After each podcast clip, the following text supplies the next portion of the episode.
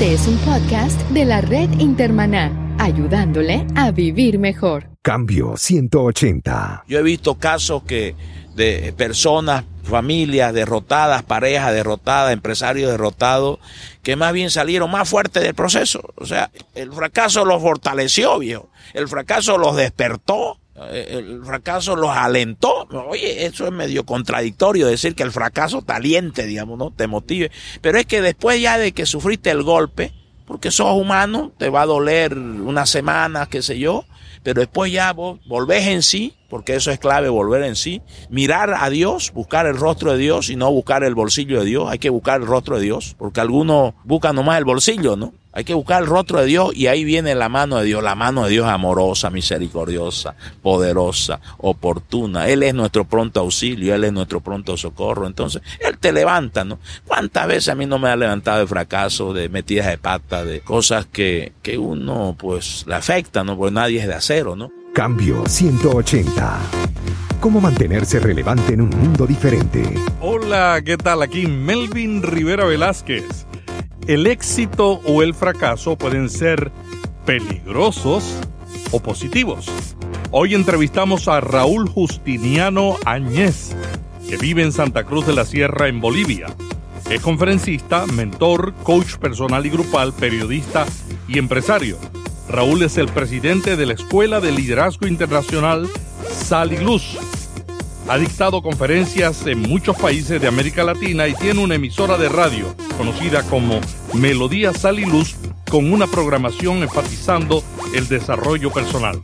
Raúl fue el fundador de COICON, la Confederación Iberoamericana de Comunicadores y Medios Masivos Cristianos. Esta edición de Cambio 180 es auspiciada por cristianos.com un blog con recursos para vivir mejor. Cambio 180. Día a día es como un devocionario en temas de liderazgo, resolución de conflictos, eh, toma de decisiones, eh, relaciones humanas, este, etcétera, día a día y una vez a la semana el grupo en la empresa se reúne y se convierte en un grupo coach, eh, coaching, un grupo, un coaching grupal porque todos ya se coachean, ¿no? cada uno eh, comparte su experiencia y le es válida para el otro.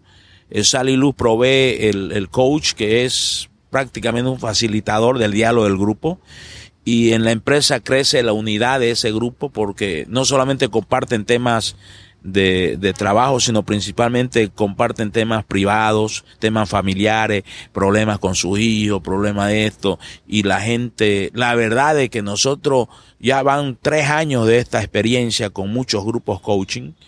Eh, tanto en la empresa como en la iglesia, hemos hecho en varias iglesias y nos ha dado muy buen resultado. Este, la verdad que la gente está necesitada de desahogarse y de compartir su, sus cosas guardadas, ¿no? Entonces nos ha dado muy buen resultado y de alto impacto eh, transformacional, ¿no? Así que ese, ese programa de coaching grupal está eh, ingresando fuerte en el mercado eh, comercial, ¿no? Raúl, tú has escrito y has dictado muchas conferencias sobre el éxito. ¿Cuáles son los peligros del éxito? El desequilibrio, yo creo, ¿no? Porque la E más difícil de lograr no es la E del éxito, ¿no?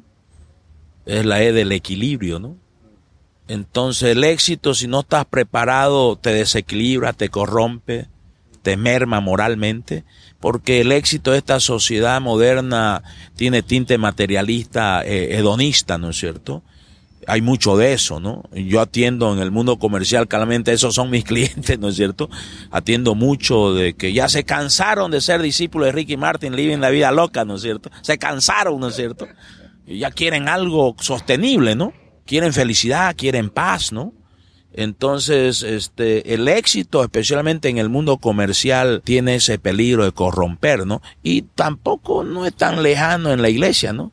Tantos ministros exitosos que se han corrompido, ya sea por el poder o por la fama o por la finanza o por las faldas que dicen, ¿no?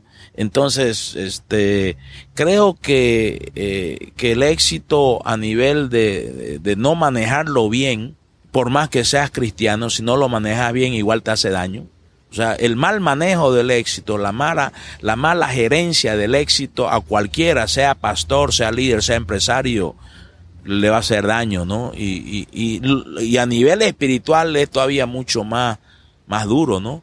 Porque eso afecta a tu descendencia, ¿no? Tus errores afectan a tu descendencia, ¿no? Uno de los escándalos más grandes en las iglesias evangélicas el año pasado en Estados Unidos fue Mark Driscoll de la iglesia Mark Hill, una persona que comenzó una iglesia hace 18 años de cero, llegó a tener 14 mil personas y no respondía a nadie, ¿no? No había ninguna persona que él le rindiera cuentas. Cuando llegó el momento, eh, los pastores de uno de los grupos de iglesias que él fundó lo llamaron a capítulo, finalmente él renunció y la semana pasada tuvieron que vender la iglesia. Uno de los problemas más grandes que mucha gente ha identificado en casos como este, que no es un problema de moral, no es un problema eh, de dinero, es mayormente un problema de la personalidad, del carácter de la persona como líder. ¿Cómo uno puede evitar ser víctima del orgullo y de la posición en que lo pone la iglesia y la gente cuando uno está haciendo un ministerio exitoso? Claro, el único que trata muy bien el orgullo y lo doma y lo domestica es Dios, pues, ¿no? Nosotros no, ¿no? Eh, son fuerzas que nos sobrepasan a nosotros, ¿no? Entonces, si el líder no aprende la humillación espiritual como estilo de vida, eh, siempre su problema va a ser, yo hablo tanto en el mundo comercial como en el, como en el mundo eclesiástico, que los cuatro pecados más frecuentes en el liderazgo es orgullo, autosuficiencia, soberbia y vanagloria, ¿no? Esos son los cuatro pecados más comunes, ¿no? Y, y más cotidianos, ¿no? Entonces, todo líder, unos menos, otros más, tenemos que tratar todos los días este tema de autosuficiencia, porque autosuficiencia en liderazgo comercial es sinónimo de fortaleza, pero desde el punto de vista sobrenatural es sinónimo de pecado, ¿no? Porque si sos autosuficiente, sos independiente de Dios, entonces no dependes de Dios y es tu hacer el que prevalece y no el hacer de Dios, ¿no? Entonces este tema es, muy fuerte, ¿no? Y es comida todos los días porque es la carne misma, ¿no? Tu dimensión carnal que te está hostigando, asediando todos los días mucho más si tenés éxito, ¿no? Mucho más, ¿no? es más, más fuerte, ¿no? Entonces, este tema hay que combinarlo con enseñanzas de carácter y enseñanzas de humillación espiritual, ¿no? Porque es la humillación espiritual la que te resuelve este tema. Y estoy hablando de humillación espiritual de rendirlo todo al Señor, morir a uno mismo, negarse a uno mismo y vestirse de Jesucristo todos los días, ¿no? Porque si no, el orgullo te puede derrocar, ¿no? Te puede sepultar. El orgullo es, durísimo. es, uno de los enemigos mayores en liderazgo y es el enemigo interior, ¿no? Este, muchos han caído por nada más orgullo, soberbia, vanagloria, autosuficiencia. Todo e, ese cuarteto te hace un líder independiente y como dicen los jóvenes acá, te crees la, la última Coca-Cola en el desierto, ¿no es cierto? Entonces es, es, es esa actitud ya no más es causal para que venga la debacle. John Piper del año pasado le pidió a su iglesia un tiempo de sabática porque él sentía que tenía que revisar esa parte de su personalidad. Y yo me quito el sombrero cuando veo un líder que dice voy por mal camino. No, posiblemente no era él, posiblemente los que lo rodean. La mayoría de estos líderes comienzan bien, comienzan con un buen deseo, pero de repente llegan a una posición que la gente lo pone, es que después no encuentran cómo manejar ese, ese éxito. Claro, eh, en el tema, digamos, revisando, yo llevo ya, eh, voy a cumplir creo que 37 años en, este en esta tarea, ¿no? De, de estar con líderes, de dar conferencias, consultoría, asesoría, etcétera. Eh, yo he visto de que los verdaderos éxitos son los que se sostienen en el tiempo, ¿no? Porque es sencillo en estos tiempos empezar bien, ¿no? Eh, por ejemplo, en mi caso, una de, de, las peticiones que yo le hago a Dios muy seguido es que me ayude a terminar bien, ¿no? Porque ya tengo 57 años y ya he metido la pata un montón de veces, entonces seguir metiendo la pata, digamos, como decimos acá, no, ya es doloroso, digamos, hasta vergonzoso, ¿no? Entonces, este, yo creo que lo que tenemos que, hacer, y yo hablo bastante del éxito que dura mil generaciones, eso es lo que hablo yo con estos empresarios grandes, exitosos, que no le tengo que hablar yo de éxito. a la medida de ellos, porque ellos me ganan 100 veces más en, en tema de dinero, en tema de bienes, en tema de, ¿no? de, de, facturación, ¿no? de venta, ¿no? Yo atiendo a, empresarios que facturan más de 100 millones de dólares, entonces yo no le tengo que enseñar nada para eso. Pero sí, digamos, eh, darle unos principios y una visión espiritual de que lo que uno hace hoy, si lo hace muy bien y a la manera de Dios y con los sabores de Dios, entonces ese éxito bendice mil generaciones, porque es la decisión de Dios de bendecir mil generaciones. O sea, el éxito de Dios se perpetúa en el tiempo. El éxito del hombre, máximo dos generaciones, máximo tres generaciones, ahí finiquitó. En la mayoría de los casos eh, ni se traspasa, más bien se traspasa fracaso y dolores de cabeza a la próxima generación, en la mayoría de los casos, ¿no? Entonces, yo creo que eh, lo que tenemos que aportar al mundo comercial es una visión más espiritual del trabajo, del éxito, de la empresa, en que lo que Dios quiere, el diseño de Dios es que se perpetúe en el tiempo, que bendiga a mil generaciones. Y eso no solamente para empresarios, es para un profesional, digamos, que es asalariado, ¿no? Que lo que él haga se perpetúe en el tiempo y, y bendiga mil generaciones, porque el Señor nos ha creado nosotros para ser de bendición. Y no ser de bendición no más para nuestra generación, sino para mil generaciones, porque si es de Dios, ya tiene que bendecir mil generaciones. Y ese es el concepto que yo estoy sembrando en muchos líderes en el mundo comercial como en el mundo eh, cristiano. ¿no? Raúl, hablemos del fracaso, que es el otro lado del éxito. Hay mucha gente que no hace nada, no toma decisiones por temor a fracasar. ¿Por qué tenemos tanto miedo a fracasar? Yo creo porque es común de la naturaleza humana, ¿no? Nosotros en su mayoría queremos ser seguriolas, y que lo que hagamos eh, eh, lo hagamos bien, ¿no? Pero no siempre es así, ¿no? Entonces, por otro lado, también entra mucho el temperamento, ¿no? Según la teoría temperamento, hay algunos temperamentos que tienen más miedo al fracaso y otros no le tienen miedo al fracaso y meten la pata y meten la pata hasta que aprenden, ¿no es cierto? Alguien me decía, el éxito viene cuando tú lo, te atreves, lo intentas, cometes el error y te levantas rápido y vuelves a intentar. Bueno, alguien definió, un famoso, le preguntaron, ¿cómo define éxito usted? Errores bien aprendidos. Sencillo, ¿no? Fracaso bien aprendido, ¿no? Entonces lo que nosotros tenemos que llegar a un nivel de madurez de ya no temerle a nuestros errores, ni temerle al qué dirá de la gente. Porque si nosotros tenemos el disquete de Dios, el software de Dios, el chip de Dios, eh, Dios espera que nosotros aprendamos nuestros errores, aún de nuestros pecados. Él espera que nosotros, porque Él sabe que nosotros somos pecadores. Dios lo sabe. Él está teniendo hijos pecadores, que le está enseñando a vivir eh, venciendo el pecado a través de la cruz del Calvario, a través del plan que Él mismo eh, nos dio, ¿no es cierto? Entonces, si tenemos nosotros el grado de madurez espiritual y el grado de desarrollo humano, de que llegamos a un nivel en que ya no le tenemos miedo a los errores, bienvenido a los errores, es aprendizaje. Bienvenidos los errores, son lecciones ricas. Entonces, ese grado de madurez ya te catapulta para lo que dice la palabra, ¿no? Que Dios a través de ti va a hacer cosas mayores y cosas grandes. Entonces tú estás diciendo que podemos madurar con el fracaso. El fracaso Dios lo puede usar para un proceso de maduración. Pero hay mucha gente que tiene dificultad con, con levantarse. ¿Qué, ¿Qué, tú le recomendarías a alguien que, que en este momento se siente bueno, intenté esta empresa, intenté, intenté este proyecto, intenté esta intención y estoy en el piso porque fracasé, pero no me levanto, no me acabo de levantar. ¿Qué tú le recomendarías? Bueno, eh, nadie es de acero, ¿no? En primer lugar, primer principio que yo sostengo es nadie es de acero, tenemos emociones, tenemos pensamiento, tenemos actitudes y un golpe duro en la vida, mucho más si es un fracaso duro, porque puede ser un fracaso empresarial, puede ser un fracaso matrimonial, puede ser un fracaso con un hijo. No, eso te tira la lona. ¿ah? Entonces, eh, que no nos sintamos mal porque nos sentimos mal, ¿no? Somos humanos, ¿no?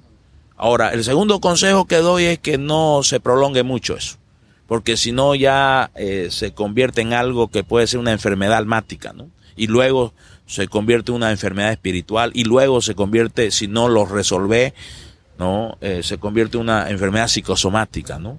Entonces tenemos nosotros pedirle a Dios fuerza, sabiduría. ¿no? Para mí, digamos, siempre aconsejo, tanto en el mundo secular como en el mundo cristiano, tu mejor compañero de viaje debe ser Dios. Entonces, ese viaje de dolor tenés que sufrirlo con Dios, si vale el término. Entonces Dios se encarga de acortar el proceso, porque si se acorta, ya ahí viene el levante, ¿no? Además que Dios te da la mano para levantarte, ¿no? Porque te puede sacar de un pantano y te pone en lugares espaciosos, como dice algunos salmos, ¿no? Entonces, eh, los procesos de fracasos, de dolores, de reveses, de decepciones, desilusiones, tenemos que vivirlo con Dios. ¿De qué manera Jesús enseñó una manera práctica? No vengan a mí todos los cargados, los agobiados, los fracasados, porque yo los voy a hacer descansar. ¿no? Y en otra porción Pedro habla, echen todas sus ansiedades a Él porque Él tiene cuidado de ustedes, ¿no? Entonces, esa, esa amistad con Dios da mucho resultado para administrar con sabiduría y, y, y sacarle ventaja. Hay que sacarle provecho al fracaso. Es para sacarle provecho. La derrota hay que sacarle provecho. Yo he visto casos que de personas familias derrotadas, parejas derrotadas, empresarios derrotados, que más bien salieron más fuertes del proceso. O sea, el fracaso los fortaleció, viejo. El fracaso los despertó. Eh, el fracaso los alentó. Oye, eso es medio contradictorio decir que el fracaso te aliente, digamos, ¿no? Te motive. Pero es que después ya de que sufriste el golpe, porque sos humano, te va a doler unas semanas, qué sé yo, pero después ya vos volvés en sí, porque eso es clave, volver en sí, mirar a Dios, buscar el rostro de Dios y no buscar el bolsillo de Dios, hay que buscar el rostro de Dios, porque algunos buscan nomás el bolsillo, ¿no? Hay que buscar el rostro de Dios y ahí viene la mano de Dios, la mano de Dios amorosa, misericordiosa, poderosa, oportuna. Él es nuestro pronto auxilio, Él es nuestro pronto socorro. Entonces, Él te levanta, ¿no? ¿Cuántas veces a mí no me ha levantado de fracaso, de metidas de pata, de cosas que, que uno pues le afecta, ¿no? Porque nadie es de acero, ¿no? Entonces yo creo de que hay que ser sabios para acortar los procesos de dolores, sufrimientos, decepciones lo más pronto posible y buscarlo a Dios para que te dé la mano y sane tu corazón. Asegúrate bien que sane tu corazón para que no quede ningún vestigio. Eso se llama sanidad emocional, sanidad mental. El líder hoy más que nunca tiene que cuidar eh, la salud integral, no solamente la salud física o espiritual, tiene que cuidar su salud mental, tiene que cuidar su salud emocional y tiene que cuidar su salud relacional. Entonces, si nosotros cuidamos eso y el Señor nos da victoria en cada paso, eh, vamos a avanzar. Pero no se entienda que vas a avanzar sin cometer errores, vas a seguir cometiendo errores, pero van a ser ricas enseñanzas, ricas lecciones. Comenzar un negocio tiene un alto nivel de riesgos cada una de la gente que ha tenido éxito, por lo menos los primeros 5 o 10 años, tienen un alto riesgo de fracasar. Y debido a eso, aun cuando ser empresario es lo que está de moda, pero hay mucha gente que no se atreve a lanzarse cuando escucha de que Steve Jobs estuvo fracasando muchos años hasta que dio con el momento. ¿Cómo una persona puede saber si su idea es una idea que tiene menos riesgo bueno, hay dos rieles, ¿no? En la toma de decisiones hay dos rieles siempre, la riel humana y la riel espiritual, ¿no? Ambas rieles se complementan, ¿no? Ambas rieles deberíamos atenderla, ¿no?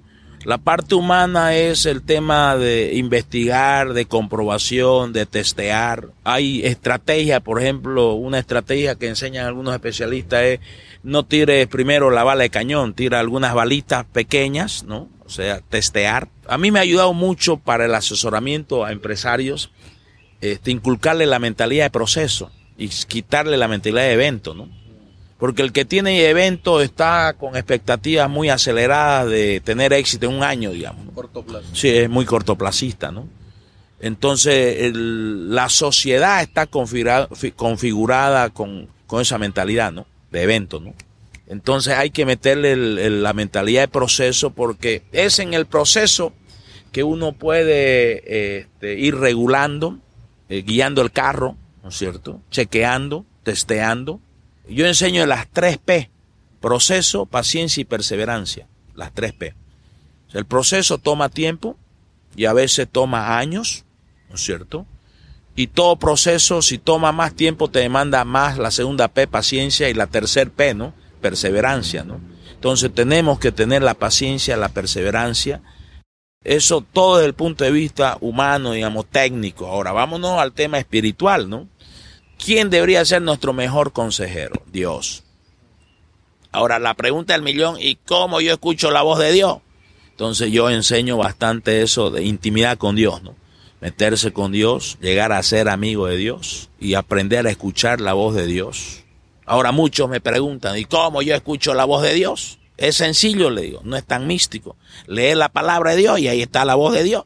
Una de las formas, ¿no? no es la única, ¿no? Porque también Dios te puede hablar o audiblemente, que no es muy común, digamos, o te puede poner pensamientos, o te puede poner certeza, o te puede poner paz, o te puede mandar a alguien que te avise, o viendo un programa de televisión, o escuchando este tu programa, Dios le habla a alguien. Entonces Dios tiene diversas maneras cómo hablarle a sus hijos, cómo asesorar a sus hijos, cómo mentorear a sus hijos, cómo coachear a sus hijos, porque él es coach, mentor, padre por excelencia, pues, ¿no? Entonces, en el tema espiritual para mí es lo número uno, ¿no? Raúl, ha sido un placer conversar contigo en Cambio 180 sobre tantos temas, pero particularmente sobre el liderazgo, sobre el éxito y el fracaso. ¿Qué tú le recomendarías finalmente a, un pastor, a un líder que tiene sueños, que tiene visiones y no se atreve a dar el paso al frente? Yo diría, eh, siempre se me viene a la mente algo que ya le digo a los líderes, sobre todo los que han avanzado ya, que ya no busquen éxito, ¿no? Que lo busquen a Dios, ¿no? Porque, por ejemplo, a mí me ha agarrado muy fuerte el famoso Salmo 23, ¿no? que al final dice que el éxito te va a perseguir, ¿no? Porque dice, el bien y la misericordia te seguirán, dice. ¿Y el bien qué es? El éxito. En otras versiones bíblicas dice el éxito, ¿no? este, entonces, si nosotros nos metemos con Dios, si nosotros tenemos una intimidad con Dios óptima, dice la palabra que aquellos que están cercanos a Dios, Él le revela su pacto, ¿no? Entonces, creo que por ahí es el tema, tanto para empezar como para continuar, como para terminar, ¿no? Es un solo principio, ¿no? Meterse con Dios, conocerlo íntimamente.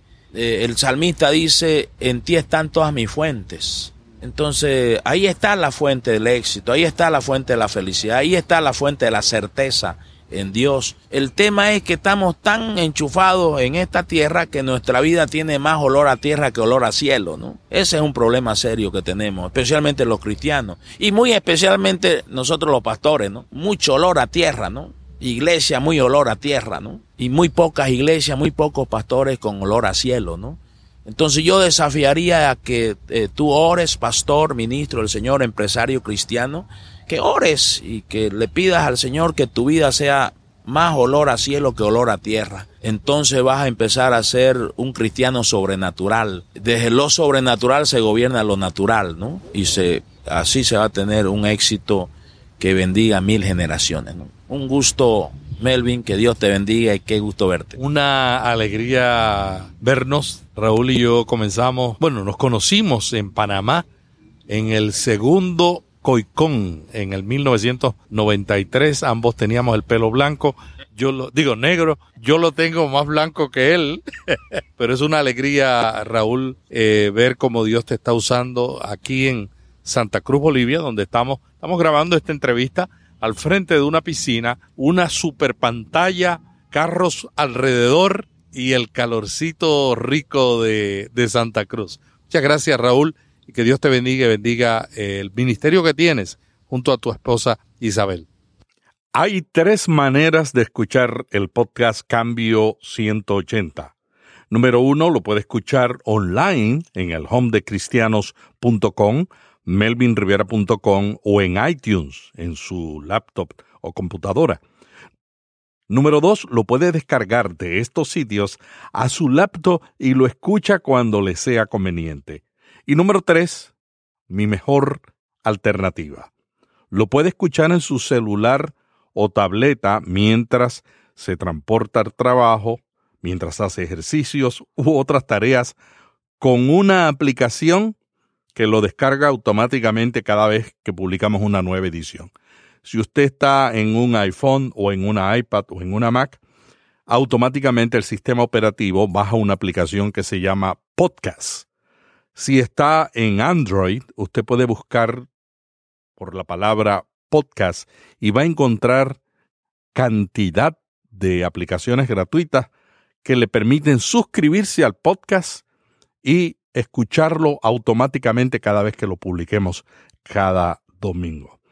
De estas tres alternativas, esta última es la mejor, porque sencillamente no tiene que estar amarrado a la computadora, sino simplemente donde quiera que usted está, usted se lleva su celular y va escuchando y redimiendo el tiempo. Yo escucho unos 40 podcasts diferentes al mes de diferentes temas y los escucho cuando voy al supermercado, cuando voy hacia la oficina o cuando sencillamente estoy en una oficina de un médico aburrido, aprovecho el tiempo aprendiendo, conociendo e interactuando con contenidos que me ayudan a ser un ser mejor líder y un mejor ser humano y un mejor cristiano. Cambio 180. ¿Cómo mantenerse relevante en un mundo diferente?